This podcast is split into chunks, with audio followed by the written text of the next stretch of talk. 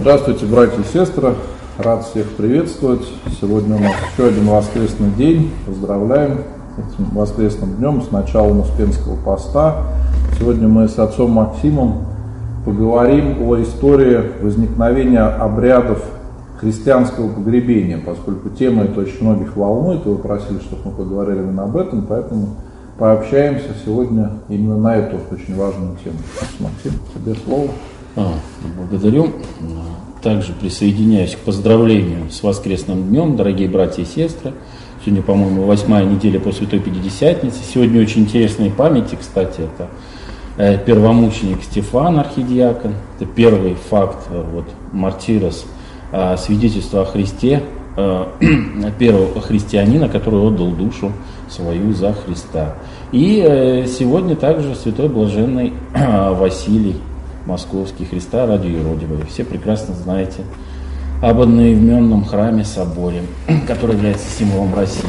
Но мы, дорогие братья и сестры, э, приступим к еще очень важному чинопоследованию. Если мы э, на прошлых лекциях обсуждали таинство крещения и миропомазания, э, таинство венчания как раз на прошлой лекции, то сегодня мы обратимся к важнейшему чинопоследованию в христианской церкви, но которое не относится к таинствам. Вот как бы такой а, парадоксальный факт, но освящение молитвы а, смерти а, христианина у нас относится не к таинствам, а к священным обрядам. Но опять надо, я сразу поясню, что вообще вот такая схоластическое условное деление на таинства и сакральные обряды, ритуалы, это вообще больше относится не к восточной церкви, а к западной церкви. Эти все вещи, вот такое строгое деление а, и вообще седмеричность таинств, всем таинств, это все-таки больше такой удел схоластики э, за, за, западной а, догматической системы. Потому что в православной церкви вот такой Э, сильной градации не было. Э, к большинству сакральных обрядов относились очень благоговейно и очень уважительно. И, э, конечно, выделялась Евхаристия, таинство инициации, крещение и миропомазание, но был просто в греко-восточной православной церкви было очень много интересных обрядов, которые также сохранились и сейчас – и которые, в принципе, обладали фактически ну, всеми сторонами, всеми качествами таинства. Это те же самые великое водоосвящение агиазма, это пострижение в монахи, это все вещи, как раз которые можно э, по всем объективным э, качествам и свойствам также относить к таинствам. Ну, у нас в конце концов мы, э, в принципе, так органично позаимствовали вот такое догматическое вероучение о семи таинствах. Хотя а вот таких очень важных в жизни христианина православного обрядов, а, которые также можно смело, в принципе, обозначить как таинство, э, несколько больше. Вот к такому очень важному сакральному обряду, ритуалу, который также, в принципе, на уровне таинства и находится, мы обратимся. Это а, э, обряд э, христианского погребения, дорогие братья и сестры. И что нужно здесь первоначально отметить? Насколько мы сейчас далеки от традиций. Э, я как раз вот в течение лекции вы поймете, насколько мы далеки вот от того молитвенного э, содействия, совмещения, соучастия э, в нынешнем секулярном обществе от того, которое происходило вот в дореволюционные времена, когда а, большая часть э, общества была а, христианской.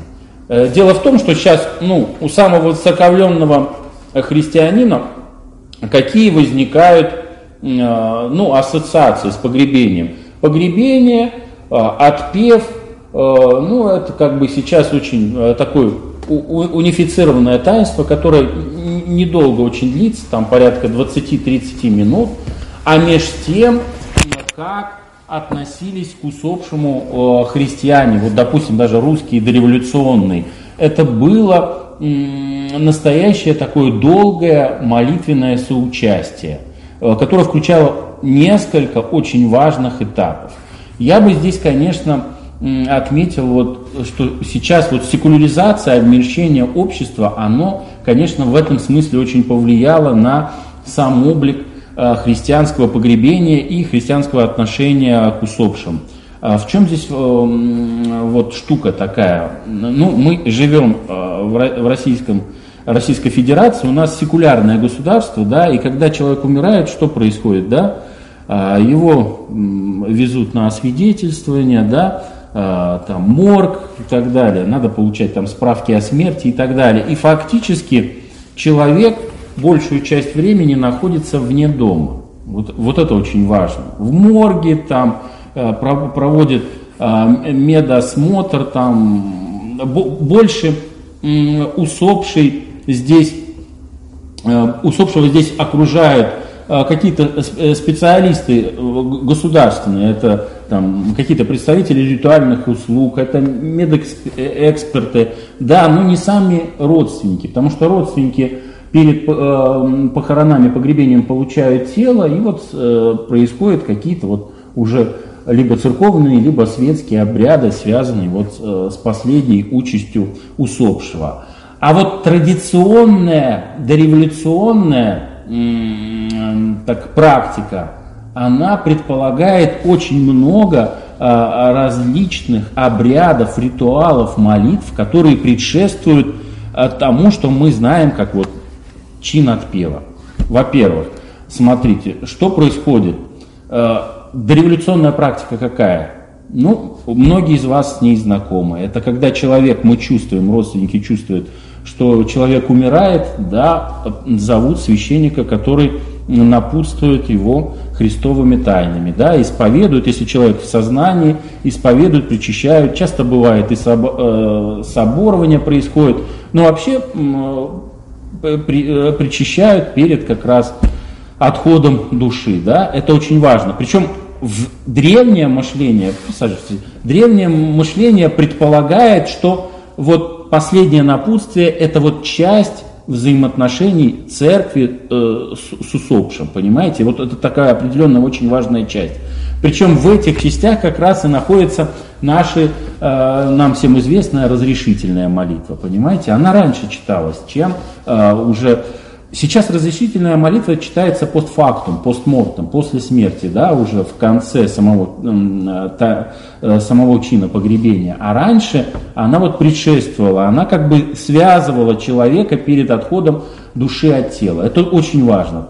Потом, человек перед самой смертью, э, ну, уже он ощущал свои последние там, минуты, часы, приглашался священник и прочитывал специальный э, канон Христу и Пресвятой Богородице, а, за которого читал от лица умирающего, читал священнослужитель. Это очень важный тоже очень чин, понимаете? Сейчас это очень трудно. Сейчас, понимаете, священники в основном даже очень переживают, что если вот на их руках умирает э, человек, они ча- чаще приходят, да, и как бы наоборот э, спасти, вот, пос, ну, последний раз причаститься, воспринимает, что еще это даст силы, да, чтобы человек еще чуть-чуть продержался. А христианское понимание несколько иное. Это последний раз уже исповедовать и причаститься, и вот сейчас эм, э, болящий отойдет э, в мир иной. Поэтому и прочитывался вот на исход э, души от тела вот этот специальный канон, Э, такого покаянного характера как раз от лица вот этого верующего. Часто они уже, люди, находились в состоянии э, бессознательном, да, и многие отцы трактовали это так, как э, крестит, например, бессознательных младенцев, но тем не менее благодать все равно же воздействует, так вот эти различные все эти церковные средства и э, причастить, поисповедовать, и вот прочитать вот этот очень важный э, канон – Э, имеет также огромное благодатное воздействие на э, уже человека, который находится уже там в таком переходном состоянии. Вот что важно, понимаете? Потом есть еще так называемый умилительный чин, опять, на исход души и тела, когда человек долго мучается, да, то есть он вот сейчас, сейчас должен умереть, но все равно он страдает. И там специальные каноны, Э, специальный канон прочитывается, э, кстати, Андрея Критского. и там как раз поется знаменитый э, кондакт э, э, из великого покаянного канона «Душа моя». Понимаете, здесь идет вот долгая-долгая очень молитвенная подготовка. Сейчас эти традиции фактически отошли на нет. Сейчас как раз вот это причастие тяжело больного человека, который уже на грани смерти, многими родственниками воспринимается как наоборот, как часть лекарства, которое вернет его к жизни. А раньше совершенно было иное сознание. Не воспринимали так э, смерть как нечто маргинальное, нечто ужасное, а как переход в вечную жизнь. Это более правильное христианское э, понимание э, сознания смерти, понимаете? Э, возьмем, допустим, древнюю церковь, а восприятие мучеников, какое было. А христианская церковь никогда не, христиане в древней церкви не отмечали дни рождения. Они отмечали даты смерти мучеников. Это очень важно, потому что это переход в вечность, это наоборот радость.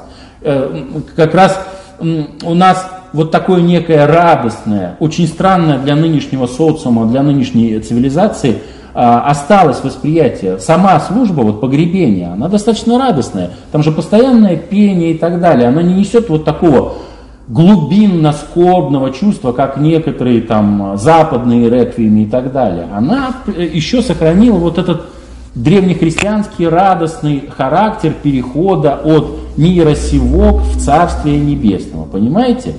И вот сейчас тоже воспринимают последнее причастие умирающего как некое лекарство. Ну, все верующие, которые просят родственники, они думают, ну это даст ему там а, не то, что может излечение, но несколько дней еще пожить.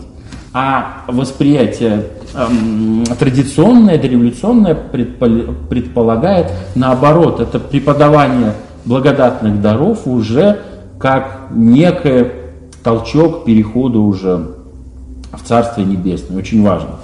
А, поэтому вот эти все вещи, вот эти все каноны, еще очень хочу заметить, раньше приглашали священника, да, это замечательно, но сейчас, конечно, ну, ну нет такой культуры, воспита... Э, такого воспитания, э, воцерковленных даже людей, которые умирающему приглашали бы к священнослужителю. Это большая редкость. Но на самом деле вот эти все каноны могут читать сами верующие. Надо это заметить. Вот это все есть в интернете, это можно все эти два канона, даже две молитвы, эти все можно э, самостоятельно читать родственникам. Это очень важно. Понимаете? То есть э, пред отпевом еще огромное количество различных э, молитв, э, канонов прочитывается, чтобы поддержать э, усопшего, переходящего в мир иной. Да. Напомню сразу, какие каноны, чтобы люди могли найти. Ой, мы, мы, мы запишем, там они называются «На отход души от тела» и так далее. Это все будут в интернете, там это надо прописывать. Там есть один канон Христу и Пресвятой Богородице, а второй чин, это для, так, тоже называется на отход души и тела, но а, который долго страждет. И там целый чин, там есть э, и канончик, там несколько псалмов э, прочитываются, две молитвы как раз именно страждущим для тех людей, которые... Это все есть в интернете, там элементарно вобьете. Это очень важно. И вот здесь как раз воцерковленные родственники могут поддержать именно по-христиански. У нас сейчас все-таки все же восприятие такое светское. Мы должны спасти, потому что смерть это ужас. Спасти именно в смысле еще дать ему несколько часов пожить. А, хотя, может, там человек и мучается в страданиях, это уже другая проблема абсолютно. Но а ран, раннее древнехристианское понимание – это плавный переход в жизнь вечную, надо понимать. Отсюда вот такая традиция, которая ну, сейчас уже почаще известна, это э, чтение псалмов, чтение псалтыри. Сейчас как эта э, традиция, она как э, происходит? Обычно э, какие-то очень воцерковленные христиане, у которых есть возможность там оставить на ночь э, тело, Э, оставляют в храме, да, просят каких-то чтецов читать э, псалтырь. А как раньше происходило? Вот когда э, человек полностью умирал, родственники его полностью подготавливали. Там тоже очень такой насыщенный молитвами и ритуалами эм, порядок действий. Во-первых, подготавливался гроб, свяще... приглашали опять же священника. Вот вся смерть, она нас полностью сопутствовала деяниями священнослужителей либо церковнослужителей. Освещался специально гроб, специально омывали тело вот этого верующего умершего, помазывали елеем, есть тоже э, древняя традиция, причем вот помазывание, возливание елея там еще будет в контексте погребения, э, одевание, э, одеяние в одежды специальные, вот покров, саван, и человек находится при этом не в храме, а дома все это время, до момента погребения, это важно. И вот в дореволюционной практике псалты, а, и все эти специальные молитвы, панихида уже произносилась, нам известная, литии, это все произносилось дома. Причем, ну, либо приглашались какие-то специальные там священнослужители, либо э, чтецы, понимаете? А, здесь надо понимать, что в таком традиционном обществе а, смерть была в окружении близких и церковнослужителей. Вот 2-3 дня, пока тело лежит, о нем заботились верующие. Это вот как раз отличие религиозного традиционного общества от нынешнего секулярного, где жизнью и смертью владеет государство. А государство уже нам не дает провести все те традиционные ритуалы, их возможно провести, но заочно уже в данном случае, потому что ну, что сейчас у нас судмедэкспертиза, морги и так далее. И только в конце нам выдают тело, понимаете? Вот это как бы отличие. А оно, оно сейчас кардинальное. Сейчас мы все-таки в светском, секулярном государстве живем. То есть смотрите, э, два канона, специальные молитвы, потом, когда тело подготовлено, эм, приглашают священника, э, пропивается панихида. А, опять же, очень важно, что э, православная традиция предполагает в этом смысле гибкость. Если нет священнослужителя, то исключая все какие-то специфические молитвы священнические, эти все вещи могут произносить миряне. И опять же, если у нас, если мы по-настоящему воцерковленные христиане, и у нас, конечно, нет доступа к телу, мы эти все молитвы можем прочитать заочно. Либо попросить от священника, который храме прочитает, правильно? Но это традиционно, это вот долгое-долгое сопутствие перед самим актом погребения. Это очень важно. И э, непосредственно, э, опять же, уже в день погребения, день похорон, как это все происходило, очень торжественно, да, и, и из дома э, с пением э, Тресвятого, э, опять же, сопровождал, полное сопровождение священнослужителя, э, несли тело в храм. Э, как вы прекрасно знаете, эта традиция сейчас иногда также поддерживается, но только исключительно с выцерковленными христианами. А в этот день э, служили э, божественную литургию. То есть очень важно, что церковь торжествует, причащается, через Евхаристию как бы актуализируется тело Христова, и как раз в литургии участвует этот умерший христианин, да, его ставят, как вы знаете, в центре храма, и проходит литургия, он как бы тут участвует в божественной литургии, очень важно, да? И уже потом происходит сам чин отпевания, очень важно. То есть, опять же, полное сопровождение священнослужителя. Что касается э, самого э, чина э, погребения, опять же, сейчас он достаточно, э, во-первых, их существует несколько видов, но нас будет интересовать, так что публика отца Антония в основном это миряне, нас будет интересовать э, погребение мирян. А так-то существует и погребение, а, отдельный чин погребения монашествующих, священнослужителей. Недавно, кстати, э, вот в 60-х э, годах митрополитом Мануилом Лемешевским введен специальный чин погребения архиереев, епископов. Есть специальный такой чин погребения младенцев, умерших рано. А, и, э, как все прекрасно знают, несколько отличаются чины. Это чин, э, который происходит на Пасху или в Светлую Седмицу. Их большой, опять же, здесь православная церковь проявляет большую гибкость. Но нас интересует, вот, э, что происходит вот с чином мирян. А вообще, какова его история, откуда он произошел? И если вот воцерковленные люди ну, обратят внимание, самые наблюдательные, они заметят, там и канончик, там и стихиры. этот э, чин очень напоминает э, утреннюю, торжественную.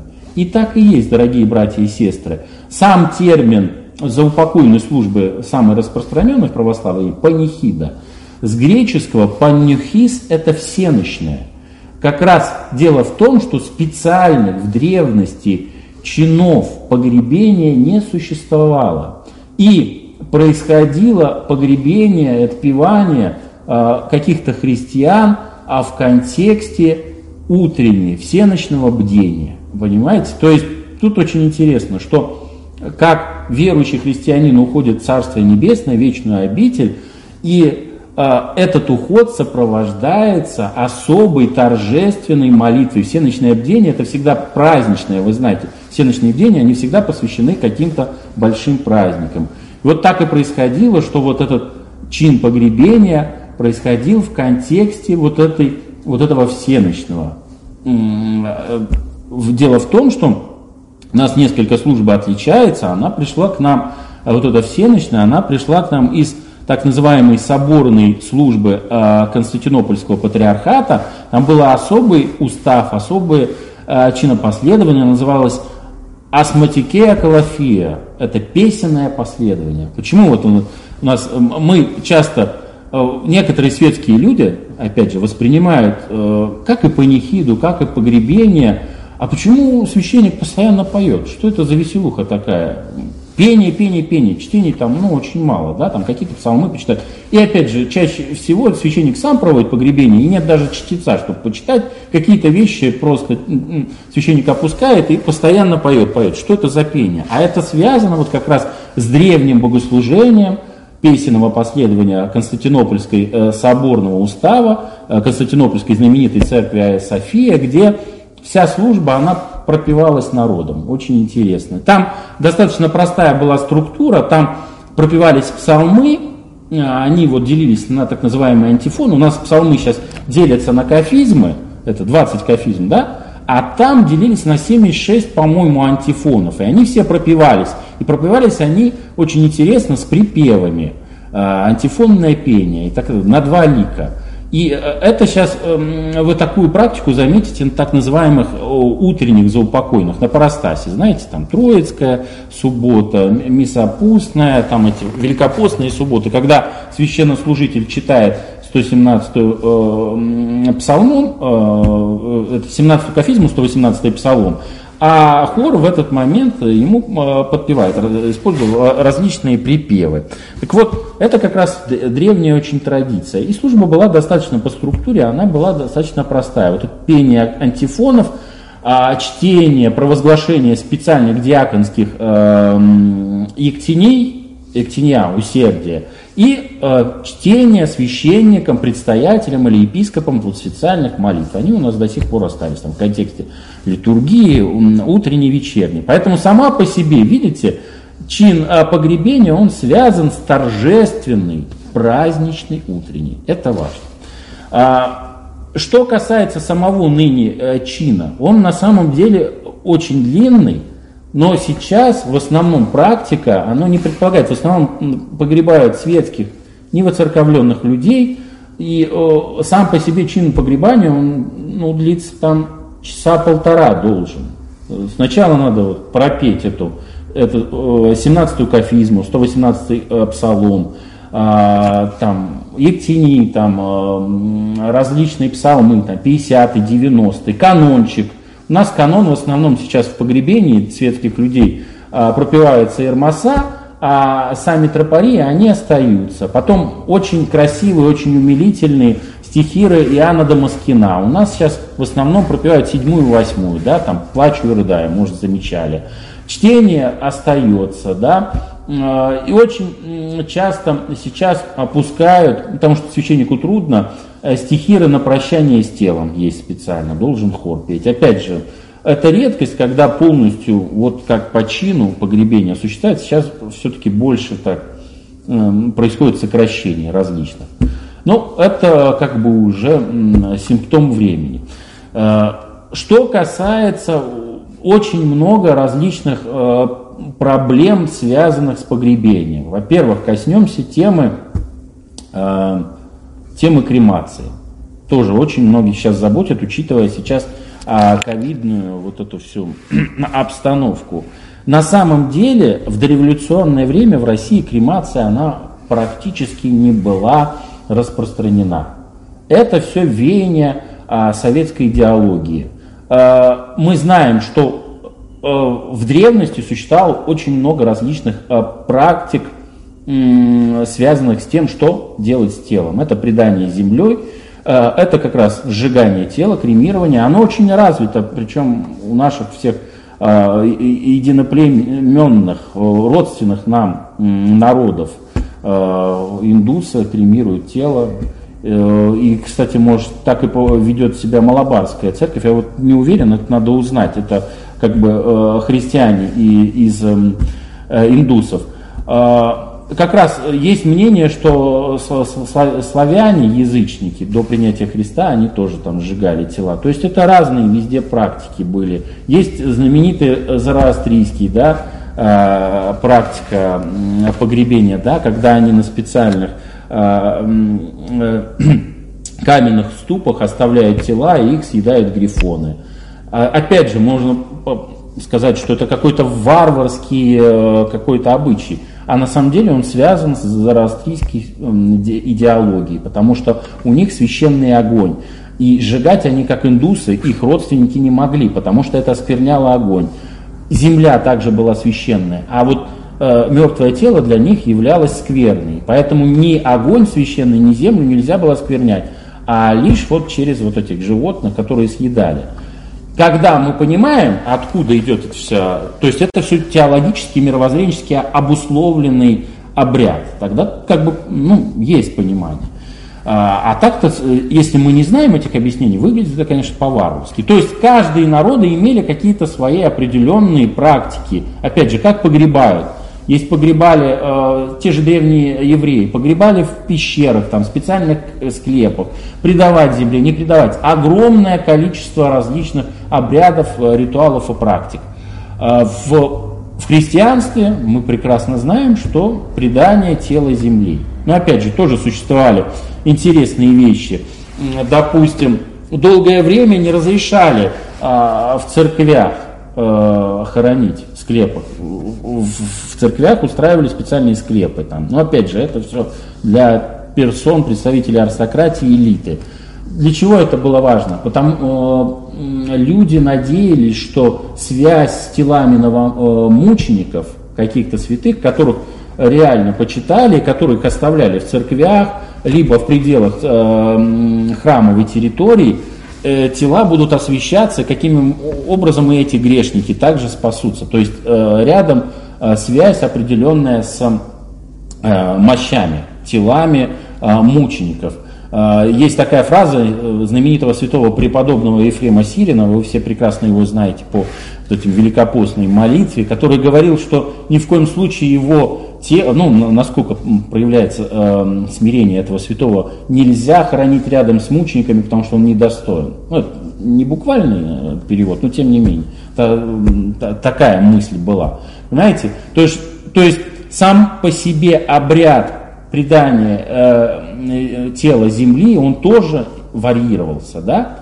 И вот что касается э, вот как раз практики, э, практики кремации. Это современная на данный момент в Европе практика. И а, в дореволюционное время, в 909 году, в 18 там, ну, в, в революционный уже, а, Синод, в принципе, не запрещал. Сначала Священный Синод в 909 году, а потом в 18 году среди актов Тихона кремация не осуждалась и не запрещалась. Но опять же, делался э, определенное замечание, что традиционно надо предавать э, тело христиан именно земле. То есть надо понимать, что канонами э, такой вид э, э, похорон не запрещен и не осужден. Но надо понимать, чем плоха кремация. Дело в том, что кремация была одной из частей идеологической борьбы, идеологической политики Советского Союза. Да, э, называли вот как раз большевистского режима в 20-е годы кремацию и крематорий называли кафедрой безбожия. Дело в том, что с 17-18 года, когда возникли эти пресловутые декреты об отделении церкви от государства, народ-то так быстро не расцер... Э, раз воцерковлялся, он все равно оставался верующим. Вы знаете прекрасно, что знаменитая, а,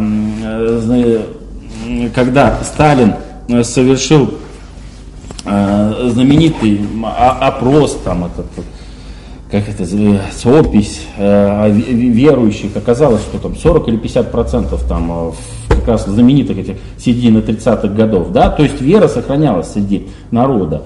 И происходило и э, как раз силами идеологического аппарата большевистского режима происходила замена традиционных обрядов христианских новыми светскими секулярными. Вот что надо понимать. Это происходило с венчанием, когда Э, венчание, э, таинство венчания заменялось регистрацией в ЗАГСе, да, бракосочетание. Это и происходило как раз, вот, вот такие вещи происходили с христианским погребением.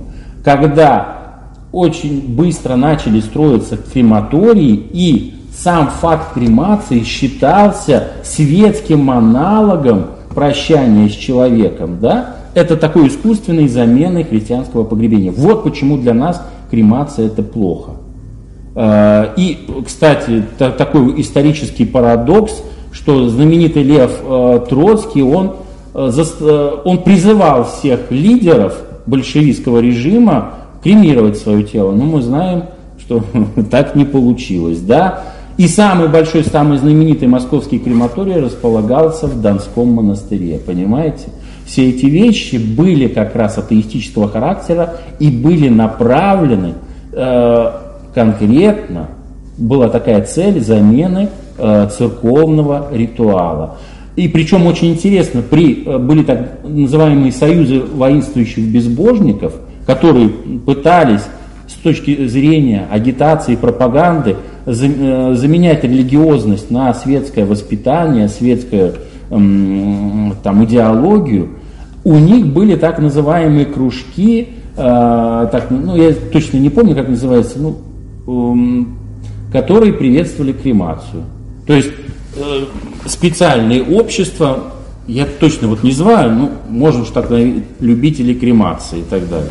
Понимаете? То есть это провоцировало конфликт с церковной традицией, понимаете, чем и плоха кремация на самом деле. А так мы никак не связаны Традиция, она чисто советская наша нынешняя. В Российской Федерации мы не так не связаны не э, с кремацией индаариев, ну, потому что мы как бы на наши ритуалы не взаимодействовали, не с э, как бы кремацией э, воображаемых похорон там славян, славян язычников и так далее. Вот чем плоха на данный момент кремация. То есть, Макс, да. то есть это то время имело негативный оттенок именно потому, что люди пытались противопоставлять традиционному да. погребению. Да, это светский сейчас, вариант погребения. Как бы особо это не приветствуется, если есть возможность. Ну, Но сейчас, всегда, видите, конечно... это идеологически уже все э, забыто. Мы даже никто не знает, откуда. Она просто есть, эта кремация уже там 70-80 лет, да больше, да, получается 100 лет, да, в 20-е начали строиться активно крематории, да, Поэтому идеологического момента здесь уже не существует. Но все равно это идет в противовес тысячелетней истории христианства. Тут, тут уже несколько раз задают вопрос. А кремация не помешает ли спасению души и воскресению тела? Нет, нет, это никак не связано, потому что вопрос остается таким потаенным и э, апофатическим, как будет происходить воскресение тела, понимаете? Здесь вы можете не волноваться. Как, как, как вообще, это очень сложный вопрос, как будет вообще происходить воскресение из мертвых, в каких телах, телах э, возрожденного, преображенного, э, в теле возрожденного, преображенного Христа, либо воскресшего Христа. Э, какое, какими качествами обладать будут эти тела, понимаете? Это все нам непонятно, неизвестно, вариаций много. Либо это тело будет еще тело Адама до грехопадения, понимаете? Какими качествами будет это тело обладать, понимаете? Поэтому здесь как раз это не идет как бы как бы в антитезу с воскресением из мертвых. Здесь вопрос как раз противопоставления с традицией именно обрядовой, ритуальной. Догматического здесь какого-то искажения нету. Потому что на самом деле э, вот эти вещи, э, каким образом будет выглядеть воскресшее тело, мы не знаем точно. Существует несколько вариантов ответа, и все они такие, имеют свои недостатки. Это вот что касается кремации. Так, ну а что касается э, традиций э, у нас, э, каких интересных э, касательно погребения. Все мы знаем, что на лоб кладут венчик. Э, эта традиция недавняя, в уставе она не прописана, но еще Филарет э, Московский говорил, что это очень важный знак креста. На венчике, вы знаете, там три святое и изображение до Иисуса. Иисус, э, Иоанн Притеча, Э, и э, Пресвятая Богородица. Когда э, устанавливают на лоб венчик, это знак вот принадлежности христианской церкви. А что касается, ну понятно, крестик должен обязательно быть, иконочку тоже опять традиционно вкладывают. Опять надо это понимать, что раньше сопутствовало тело икона, которой молился верующий человек. Ее потом, как раз ее клали, а потом убирали и ставили либо в церковь, чтобы молились за усопшего, заказывали э, какие-нибудь панихиды или сорокаусты, либо оставляли, ну, оставляли чаще всего в церкви. Сейчас уже в гроб не кладут э, икону, которую, икону от священников приносят маленькую какую-то условную, не кладут рядом икону, которой молился верующий, потому что чаще всего это не воцерковленные все-таки христиане. А, еще интересно, сейчас у нас в песочек, да, такую земельку вкладывают, когда уже полностью попрощались на, на саван, на тело. Раньше а, были тоже разнообразие было вот этих ритуалов предания земли, но в основном из дореволюционных, из последних 19 практики, это священнослужитель на могиле крестообразно уже на гроб, э, ну, тоже сейчас так делают, на гроб э, сыпал землю лопатой, крестообразно, с произнесением специальных слов. Еще очень интересно, которые сейчас это, ну, не часто практикуются, вот эти обряды, это когда возливают масло из лампады, которая, допустим, стояла накануне, причем на тело, очень важно. Ну, сейчас такое, э, потому что сразу э, родственники будут шуметь, что зачем ну, красивый саван, а возливали, опять же, там, крестообразно. А, посыпали м, пепел от кадила, от, а, от угля тоже. То есть много было очень интересных таких обрядов.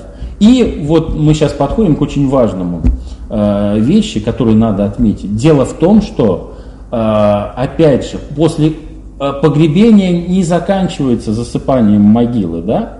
А, поминовение, трапеза, так называемая заупокойная агаппа, преподание Колева, это тоже часть самого вот этого глобального, целокупного христианского погребения.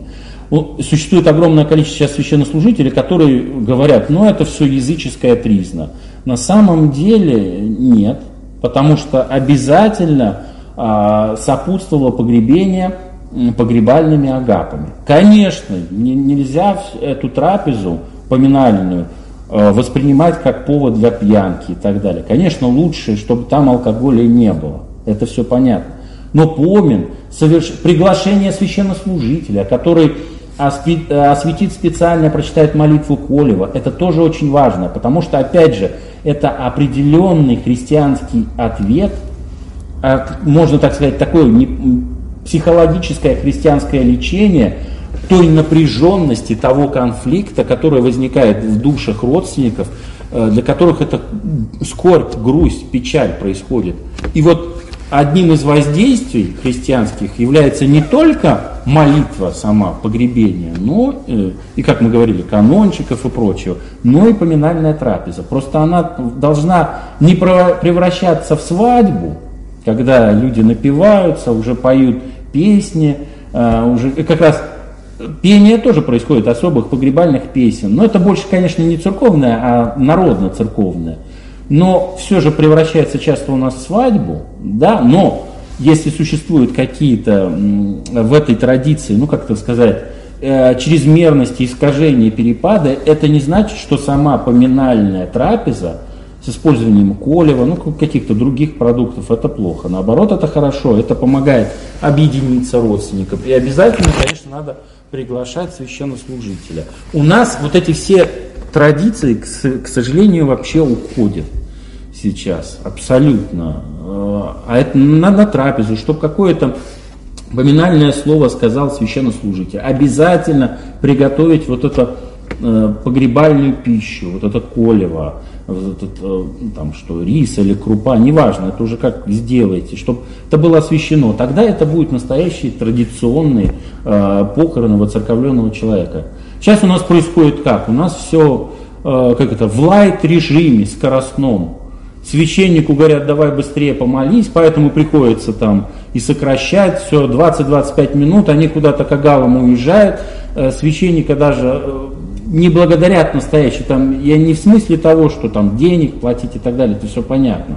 А как-то там, надо, чтобы священнослужитель поучаствовал, вот именно в этом действии, обязательно. Отец Максим, вот задают такой вопрос, а что означает разрешительная молитва, которую читает священник и которую вкладывает в руку усопшего? Да, да, вот это мы как раз говорили, что а, она как раз разрешительная молитва, она раньше в Древней Церкви она предполагалась и читалась при как раз последнем напутствии преподавании даров. Вот То тогда пока человек жил. Да, да, Она да. в чем-то похожа да, да. на молитву после исповеди. Да, да, да. Они все связаны. Их очень много, несколько вариантов. Вот этот вариант, который у нас есть в требнике, маленький, читает в основном молитву большую, но, возможно, и маленькую, которая в требнике. Она чисто славянская, она греческих аналогов не имеет. То есть их несколько вариантов. Ну, а обыкновенно священнослужители на этом, венч, э, на этом листке читают, да, она более пространная. И там дело в том, что там очень важные вещи, там они говорят э, э, о заклятии, о анафеме, о проклятии. И здесь как бы э, священник разрешает не только свои грехи, но и снимает, если на этом человеке была какая-то анафема и какое-то отлучение. Это, это очень важный аспект. Сейчас, если бы, допустим, погребение рассматривалось как таинство, в любом таинстве есть какая-то тайно-совершительная формула. Вот такой бы тайно-совершительной формулой была бы эта разрешительная молитва. Но она как говорит древность, она была в разных местах. Сейчас ее обычно читают у нас, интересно, что опять у нас все нетрадиционно. У нас ее читают после э, чтения а, апостола Евангелия, да, уже перед, перед прощанием. А, а в древности она как раз, ну не в древности, недавно там, наш вот чин погребения, он сформирован при Никоне. Вот в это время, в 17-18 веке, они, а, она читалась при прощании. Вы представляете, как прощание? Это шум, гам и так далее, расстройство, слезы. И тогда как бы акцент переходит на эти эмоции, а слова молитвы нивелируются. Поэтому вот из-за этой практики она была переведена вот в это место, чтобы люди обращали внимание на эту важнейшую молитву. Но она была, она, она как я сказал, теперь она постмортом, то есть после смерти прочистила. А ранее она как раз здесь прощались последние грехи, если человек был либо отлучен каким-то образом от церкви, здесь церковь его прощала. Вот очень важно. И она очень связана, вот эта прощальная молитва, и именно вот этот листок, здесь есть интересные связи как раз с католической индульгенцией, понимаете, прощение грехов. А, это все очень э, рядом. И э, как раз такие православные, ну, если так в кавычках выражаться, а, индульгенция, разрешения, они преподавались еще вот в 19-20 веке в Иерусалимском патриархате и так далее. То есть э, очень интересные связи. Почему? Потому что разрешительная молитва, она еще изначально предполагалось еще прощение живущему, ну практически умирающему человеку. Но когда возникли ситуации, когда уже человек был без сознания, и фактически как бы молитва шла в пустоту, хотя все равно благодатное воздействие есть, а, с течением практики ее начали уже ставить в контекст а, самого чина погребения. Это надо понимать. И их несколько вариантов существует по разным служебникам и так далее. Отец Максим, да. ну давай нам перейдем к вопросам, которые задают очень часто люди, и сейчас вижу на трансляции также задают, да? А хотя, простите, перебью, самое, но на самом деле самое главное и самая древняя молитва, которая касается э, э, чина погребения – это молитва, которую все прекрасно священнослужители знают. Боже духов и всякие плоти. Она, сейчас у нас практически каждый священник, который более или менее опытный, он ее прочитывает, потому что она всегда это внутренняя молитва, молитва так называемая тайная, при любой ектинии, там, малый, либо, э, либо сугубый, а на самом деле это самая древняя молитва, и она как раз считалась молитвой сугубо погребения, и как раз она была в этом песенном последовании той, а, того панюхис всеночного бдения. И как раз отличалось вот, э, присутствие этим молитвы, что происходит не просто а, праздничное утреннее, а происходит погребение верующего христианина, потому что добавлялись вот эти специальные молитвы. И она вот к нам пришла, поэтому очень почитайте эту молитву. Она самая важная и самая древняя. Хотя, как сейчас, все-таки акцент делается на разрешительной молитве. Да. Ну, вопросы, наверное, э, больше такие практические, конечно. Люди да. спрашивают, как нужно отмечать вот 9-40 дней, годовщина смерти. Очень часто вопрос, как правило. Ну, конечно, молитвенно в церкви. Заказывать панихиду э, в, в храме, можно на кладбище. Тут уже вариация как хочет. Молитвенно всегда совмещать. Опять, есть, опять же, есть у кого желание – я и не отрицаю, а наоборот утверждаю, что необходима какая-то поминальная трапеза обязательно. Но которая, чтобы строго следовала какому-то регламенту, да? чтобы это было не пьянка, а настоящее воспоминание усопшего. Сначала в церкви, а потом какая-то трапеза. Это объединяет родственников. Все традиционно у нас. Можно отстоять какую на литургии помолиться, но вообще традиционно заказывают панихиды и литии. А все-таки ездить куда-то на кладбище это довольно все сейчас сложно, поэтому это в основном постоять, помолиться в храме, попросить священнослужителя. Здесь вот задавали такой вопрос, что в Сербии угу. по усопшим принято читать Евангелие. У нас по мирянам всегда читают псалтырь, а да, Евангелие да. читают только если умирает священнослужитель. Да, да, да. А вот э, в Сербии спрашивают, есть такая традиция, и спрашивают, можно ли читать Евангелие по мирянам. Ну, видите, э, вообще мы же следуем своим каким-то традициям. У нас 20 э, православных церквей.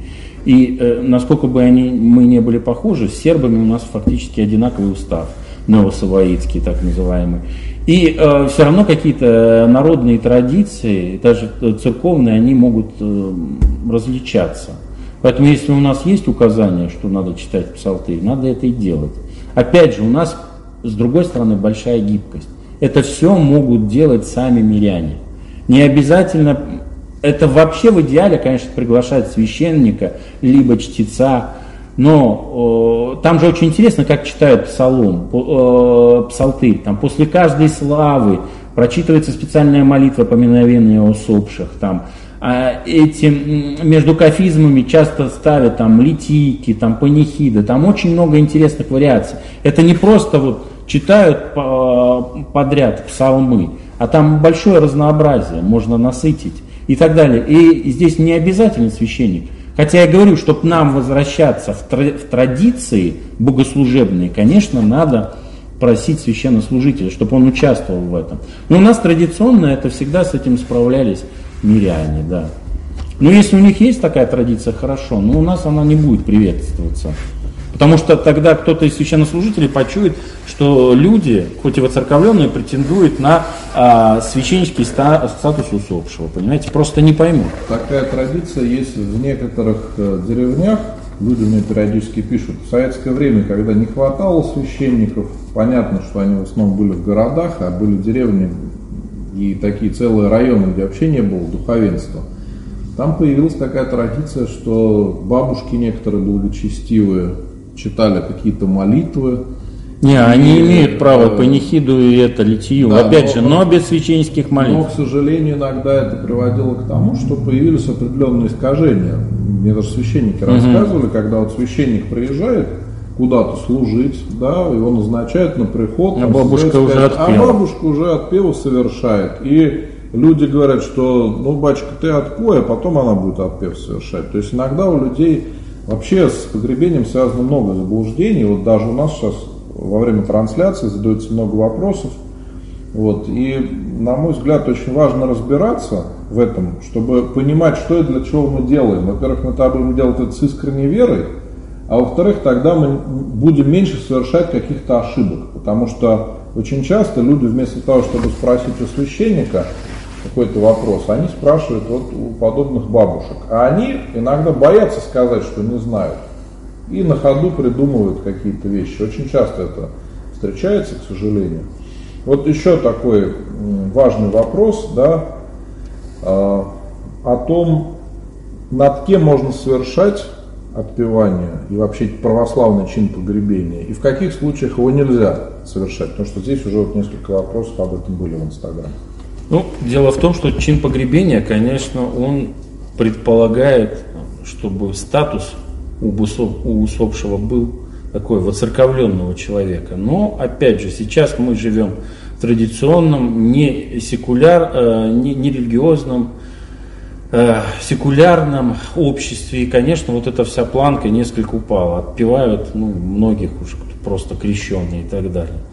Поэтому здесь как бы э, больше такая практика экономии, терпимого отношения да, тем. Многих, наверное, отпевают людей, которые даже, может, ни разу и не причащались, вот, что само по себе уже абсурд.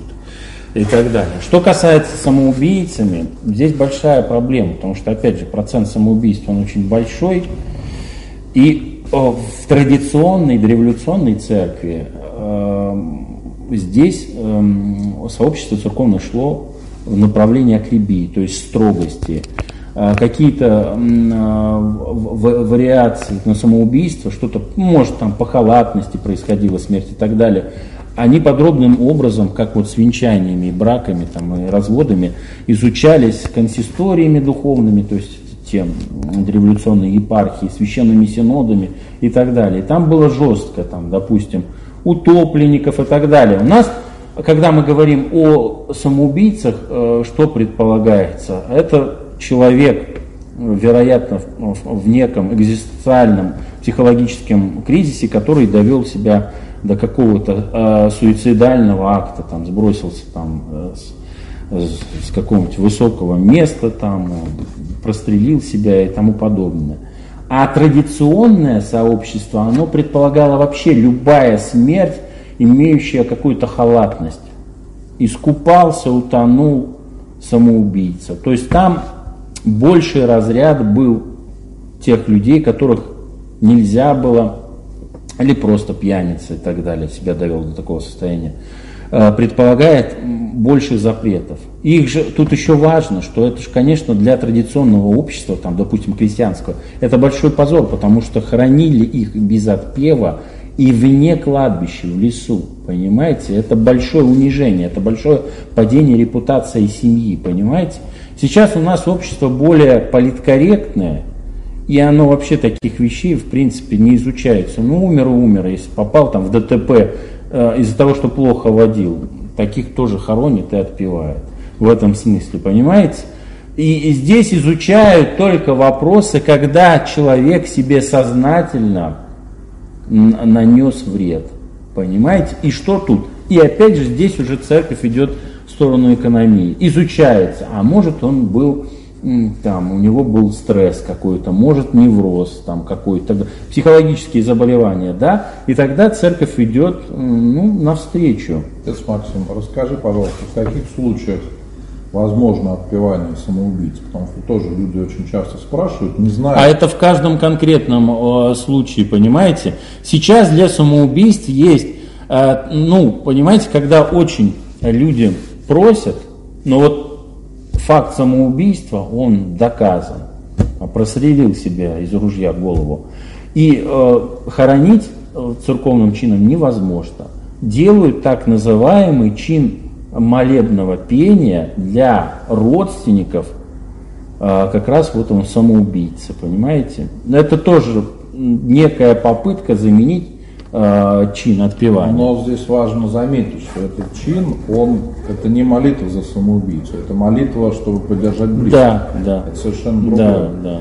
К сожалению, люди иногда не понимают. У меня были такие случаи, когда люди пишут, а вот батюшка какую-то молитву прочитал. Да, люди не понимают разницы и думают, что это совершили отпевание. Поэтому здесь, конечно, очень важно узнавать. А Но здесь все исследуется, понимаете? а здесь так человек должен нанести. ну, Человек обращается в епархию, если вы Да. знаете, что ваш близкий родственник или знакомый погиб при обстоятельствах, которые предполагают самоубийство. Да? То есть бывает Да. непонятная ситуация. Надо, сознательное лишение себя жизни. Во-первых, надо посмотреть заключение судмедэксперта. Потому что если человек умирает при таких обстоятельствах, всегда э, не разрешат просто человека похоронить. Обязательно будут делать исследования. Вдруг это несчастный случай, или убийство, или еще что-то.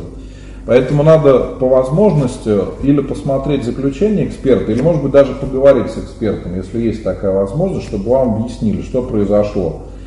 Потом уже смотреть, и нужно ли обращаться в епархию.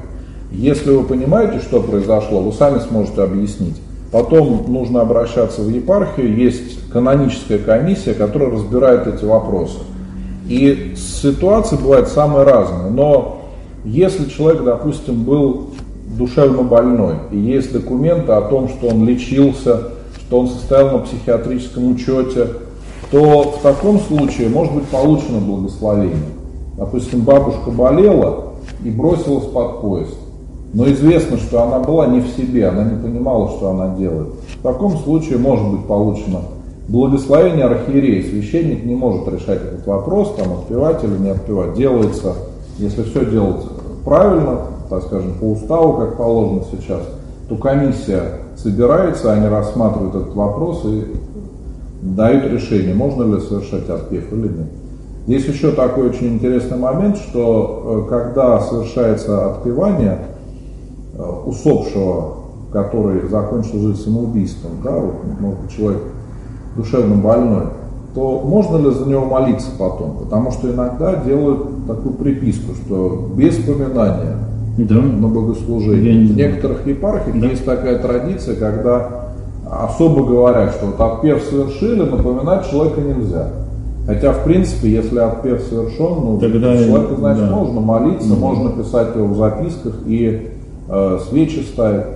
А вообще, э, наверное, самый важный вопрос, который многие люди себе задают, и мы рассуждаем об этом периодически, да, о том, что происходит э, с душой после смерти. Вот на девятый день, на сороковой день. Ой, это, это, это все отдельная тема. Надо здесь, тут, понимаете, здесь это все доктринально не, как это сказать, догматически эти все вещи никаким образом не обозначены. Это вот можно как бы традиционные богословские суждения, понимаете, что э, мы знаем, как бы, такое распространенное мнение, что э, душа до сорокового дня пребывает и в райских э, обителях, и ад она видит, и на сороковой день она попадает на частный суд. Но опять, э, это нам очень, об этом очень сложно говорить, понимаете?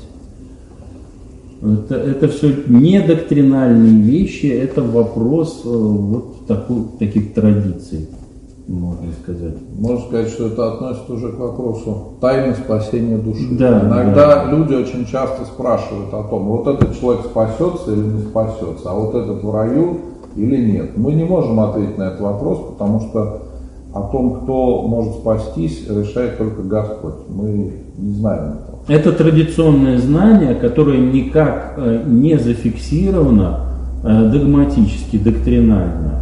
Если в той же католической церкви там есть целые расклады, которые зафиксированы соборно, у них есть там чистилище, лимб и так далее, которые связаны с их там определенной проблематикой, то у нас есть общее э, учение о мздовоздаянии, то есть э, такое связано больше даже с качествами Бога, как судьи, какие-то общие там моменты о рае и аде, но это все четко э, по формулам догматическим, доктринальным не зафиксировано. Есть общее традиционное знание – огромное количество есть мнений, так же, как о втором пришествии, как это все будет происходить и так далее, причем прямо противоположно. Понимаете? Также и касается вот это, причем у дела души надо понимать до всеобщего воскресения из мертвых, что происходит, понимаете? И там ответов, а, естественно, христиане задавались этими вопросами уже практически там с первого существования христианства, а, причем, хотя первая община, она ждала очень быстро а, второе пришествие там. Допустим, у Павла первое послание, вообще первый документ Нового Завета, первое послание к Фессалоникийцам, где они все ожидают второго пришествия Христа, понимаете? Э, то есть там у них тогда вопрос такой не возникал, потому что они даже не думали о смерти, а предполагали уже о втором пришествии Христа. Знаете, это очень долго, допустим, у западных теологов есть несколько там, есть а, Лона Авраамля, это вот у, у Ипполита и у Иринея Леон, Ипполита Римского и Иринея Леонского, там несколько стадий а, райских и адских, понимаете? И это э, такое количество суждений, оно что, вы знаете, божественную комедию вы читали Данте, да, понимаете? Поэтому здесь очень много как бы доктринальных, мировоззренческих вещей, которые соединено и просто с народным воображением и так далее. В этом можно везде запутаться. Но вопросы, тем не менее, эти очень часто задают, они ну, тревожат людей, потому что переживаем всегда за близких. Вот еще вопрос похожего толка, да, э, усопшие родственники встречаются ли на том свете? Ну опять, да, как это можно ответить? Не знаю. Да, по вере нашей, конечно, мы если мы попадаем в рай, Царство Небесное, конечно, одним из важных вещей э, будет это встретить наших родственников, это понятно. Но как это все будет происходить? Это все вещи абсолютно не, недоказуемы. Мы можем только предполагать, как это все будет происходить, понимаете? Ну, как Господь отвечал, да, что там уже все будет по-другому, уже не будут люди жить так, как привычно нам, поэтому Э, да. жизнь будет другой. Это, наверное, одно из самых важных, потому что мы очень часто смотрим именно из земной жизни вечность, да, и пытаемся сравнивать с тем, что есть здесь. Но там все будет Мы другое. используем сейчас образы века сего, мира сего, земные образы для отражения небесных реалий. А это все очень так будет слабенько. В этом смысле апофатика, то есть так называемое отрицательное богословие, когда мы о многих вещах не можем утвердительно говорить. Мы можем только говорить, ну это не так или не так, это что-то другое, это что-то более возвышенное. Но мы не знаем как. Точно так же, опять же, вот сегодня было много таких вопросов, и мне постоянно об этом задают, да, о тех людях, которые, может быть, умерли без крещения, не познав вообще православие, да, это другая проблема причин. Или те дети, которые погибли в результате абортов, то есть в результате убийства своими родителями, или это еще другая э, в результате, может быть, ранней смерти какой-то, когда выкидыш случился. Это волнует очень многих людей, но мы не можем дать какого-то четкого ответа, что вот мы точно знаем, что будет это так или так. Да? Мы можем только верить в милость Божию, в то, что Господь э, заботиться обо всех, да, и понятно. Ну, вообще что... это просто другая содержательная тематика. Нет, тема... А жизни вечные это совершенно иное, это надо отдельно говорить. Согласен, что эта тема другая, но она все-таки очень многих беспокоит, и поскольку они связаны, то и вопросов сегодня много. Может быть, потом да. поговорим как-то об этом, но все-таки мы приходим к тому, что Господь открыл нам очень многое, что помогает нам в спасении. Если мы почитаем Евангелие, Господь буквально прямо дает какие-то советы, как нам нужно жить, как нам нужно идти к спасению. А о том, что будет дальше, это может быть не полезно нам для спасения. Потому что есть такая интересная мысль, что вот если бы мы узнали, что наши близкие уже спасли свою душу, уже в раю, мы бы ослабили, моли, ослабили молитву за них. Потому что, ну а что молиться? Человек уже все со святыми в раю. А если бы мы знали, что наших близких ждет другая участь, то мы могли впасть в уныние от того, что мы здесь, э, может быть, живем, а близкие при этом страдают за свои грехи. И Господь нам не открывает многие вещи, потому что они на наше спасение никак не влияют. Они не помогут нам в этом. И именно поэтому мы молимся, искренне обращаясь к Богу. И много очень вопросов, на которые нет какого-то четкого ответа, как все, все просят сказать, вот, да, вот мой близкий человек, он уже спасся или нет, или еще нам сколько-то свечек поставить, чтобы он спасся. Это неправильный подход вообще вот к духовной жизни, когда мы так относимся к этому. Ну, наверное, будем заканчивать, да, отец Максим? Много вопросов, как я сказал, э, уже по другой теме, но надеюсь, что многие вещи... Ну вот последний. Может ли священник отказать в отпевании человека крещенного, не ходившего в храм? Вот смотрите, если вы, э, опять берем традиционную дореволюционную практику, если вы не часть общины, то он имеет право вам отказать в преподавании таинства, потому что вы не часть общины. И все. Здесь не то, что какие-то каноны, не каноны, вы просто не часть этой церкви, не часть этой общины. Вы не разделяете ни Евхаристию и так далее. Поэтому, если вы не разделяете совместную молитву, а почему священнослужитель должен с вами разделять э, скорбь а, об утрате усопшего, умершего, понимаете? Здесь логика есть. Понимаете? Он имеет право, конечно, может с точки зрения вот нынешнего отношения к людям, конечно, надо идти навстречу. Но право отказать он имеет.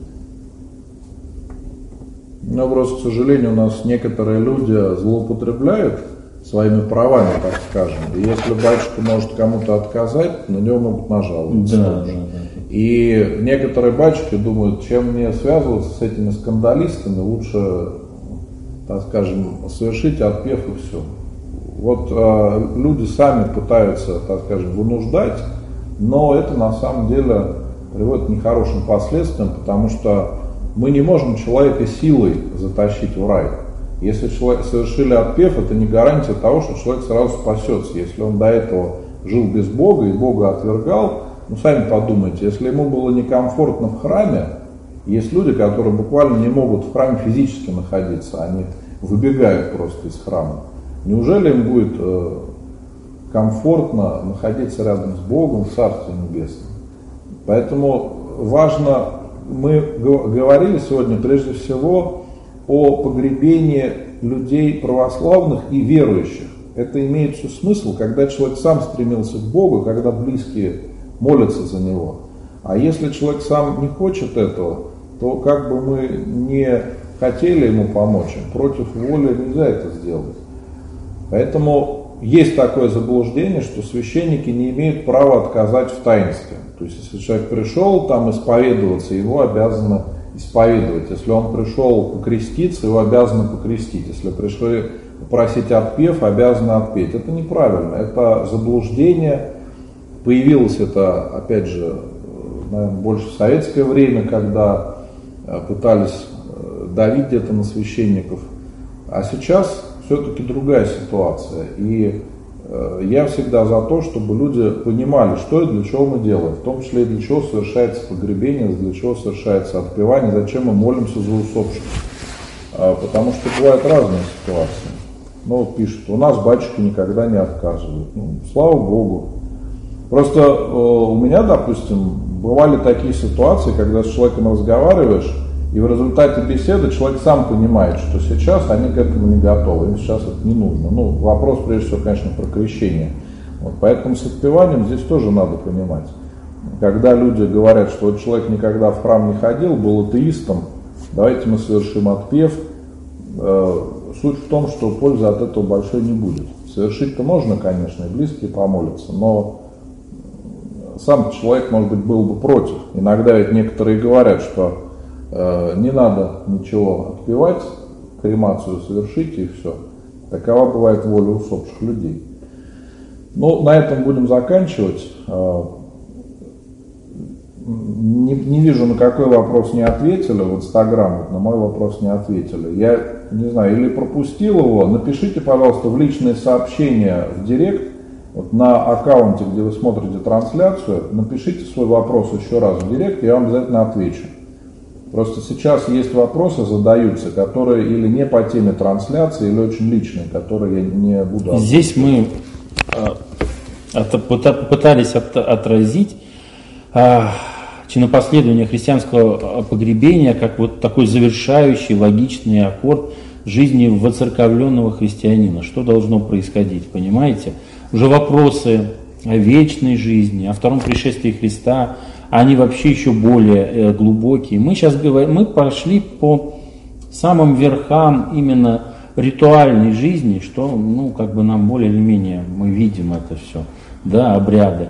А вопросы вечной жизни, бессмертия души, э, воскресение из мертвых, это настолько глубинные вопросы, им не одну лекцию надо посвящать, и по каждому надо отдельно какую-то тему, какой-то текст рассказывать. Поэтому. Ну, давайте будем прощаться, мои дорогие. Всех благодарю за вопросы, за внимание, которое вы уделили. Если эта лекция покажется вам полезной, то поделитесь ей с друзьями, может быть это поможет кому-то избавиться от заблуждений, которые, к сожалению, бывают. Ну и если у вас остались вопросы, вы всегда можете написать или в директ, в личные сообщения в Инстаграм и в других соцсетях, также в личные сообщения можете мне написать, я всегда отвечу. И можете писать тему следующей лекции, когда мы еще раз с вами встретимся о чем вы хотели бы поговорить. Спасибо, Господи.